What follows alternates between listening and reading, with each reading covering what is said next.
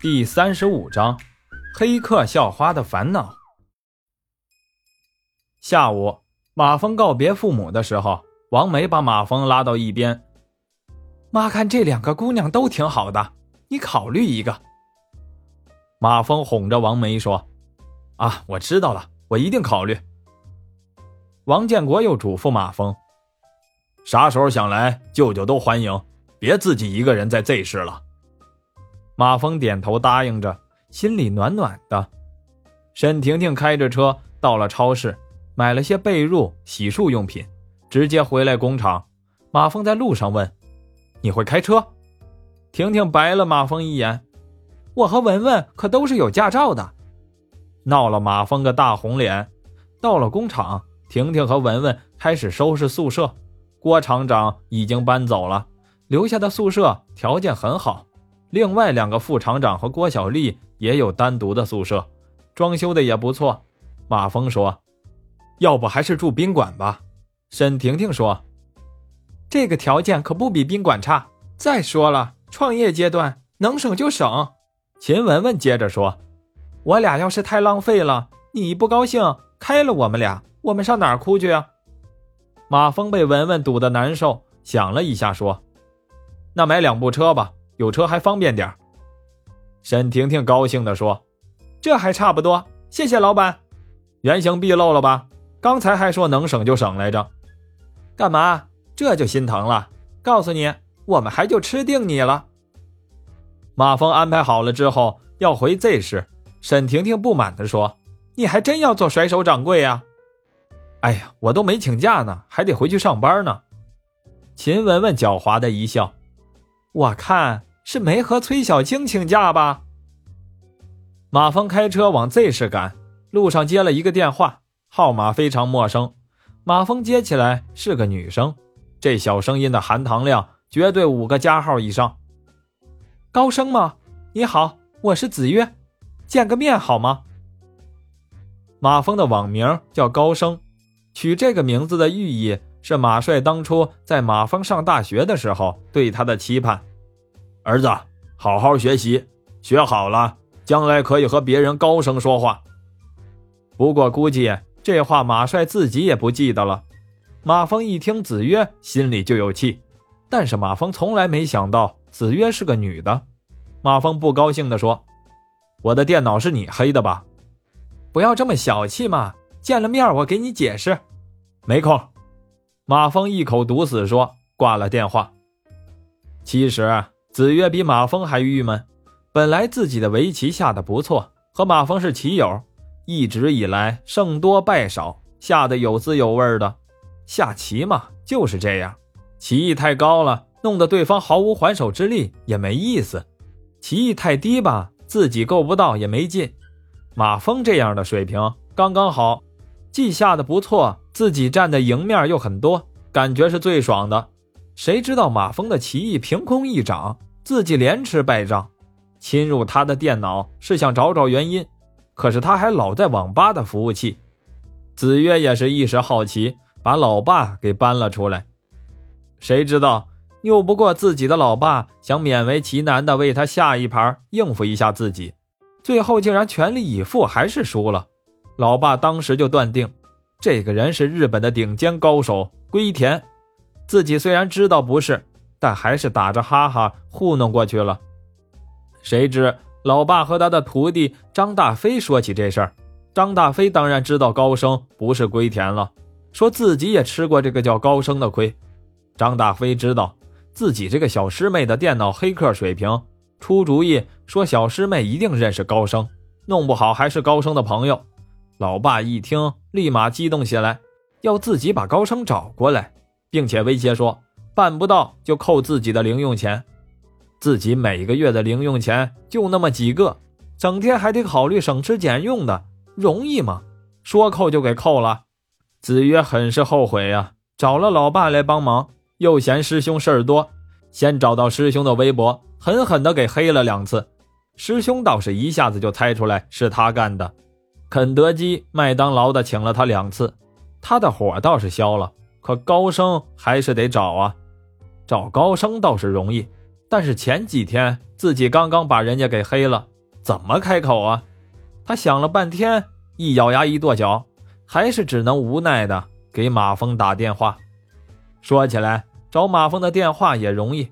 子越被马峰拉入黑名单后，一生气，直接侵入马峰的电脑，转了一圈，配置挺高的一台电脑里啥也没有，不要说游戏、电影啥的了，就是连个音乐也没找到。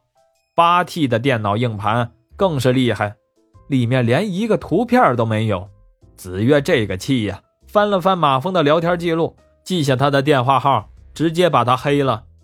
子越的电话被马峰挂了之后，思索了半天，仍然不死心，自己的零花钱就这么没了，心里一乐，一个主意冒了出来，暗暗地说：“老爸，这可是你逼我的，别怪我把你说出去。”想好之后，心里就有底了，又给马峰打了过去。子越的爸爸早就告诉他，不要把自己和他的关系说出去，免得又有大批的人来骚扰自己。这个时候，子越为了自己的零花钱也顾不了这么多了。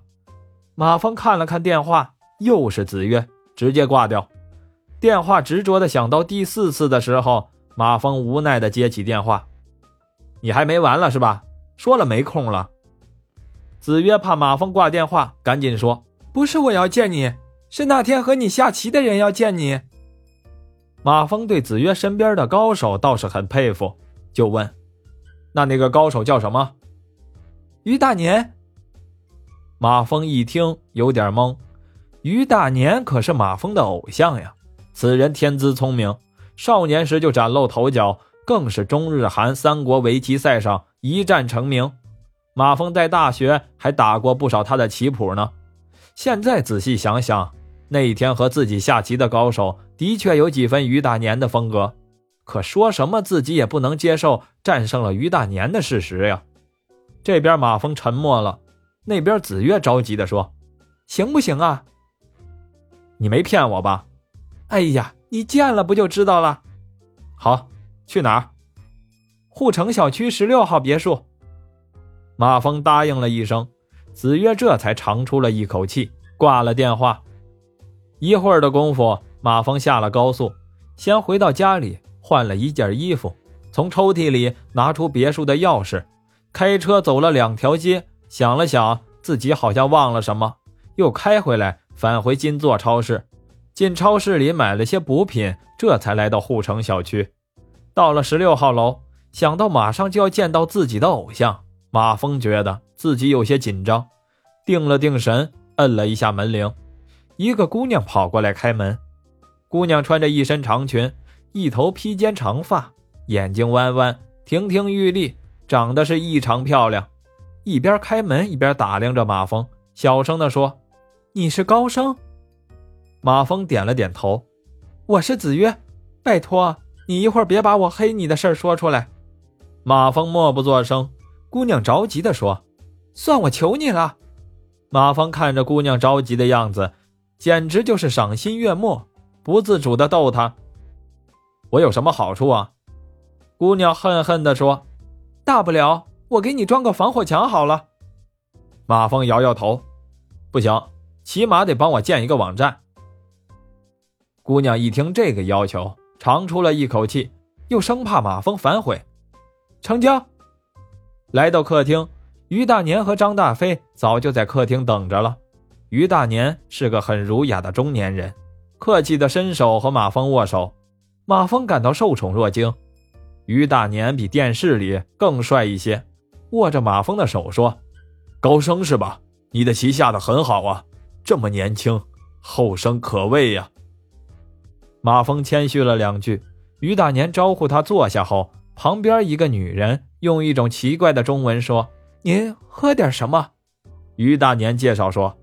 啊，这是我妻子山口百花。马峰更加吃惊了。山口百花是二十年前日本有名的美女棋手，后来突然退出棋坛，据说是嫁入了豪门，没想到竟然嫁给了于大年。